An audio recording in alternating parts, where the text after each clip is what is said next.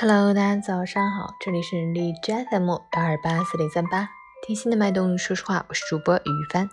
今天是二零二零年十一月十九日，星期四，农历十月初五，世界厕所日。好，让我们去关注一下天气如何。哈尔滨大雪转中雪，零下四到零下九度，东风五级。剧透了好几天的降雪如约而至，量级可达暴雪程度。暴雪橙色预警，同时风力持续较大，风吹雪导致能见度低，积雪结冰，光滑难行，对交通影响较大。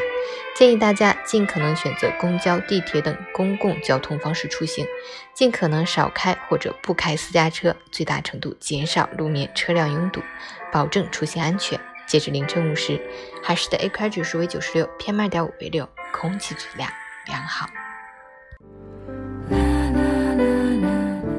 每人分享：古话说，路经窄处留一步与人行，滋味浓处减三分让人尝。我们做人做事，免不了跟他人有些纷扰和争执。学会给人留余地，行不至绝处，言不至极端，这是做人的修养，也是处事的智慧。不要把口无遮拦当做性格耿直，不要把咄咄逼人当做逆耳忠言。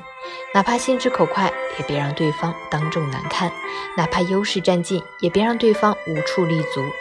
这个世界上没有人是孤立存在的，一个人再强大，能力和运气终究是有限的。给别人留余地，其实也是给自己转换的空间。懂得先利他，自己的路才会越走越宽。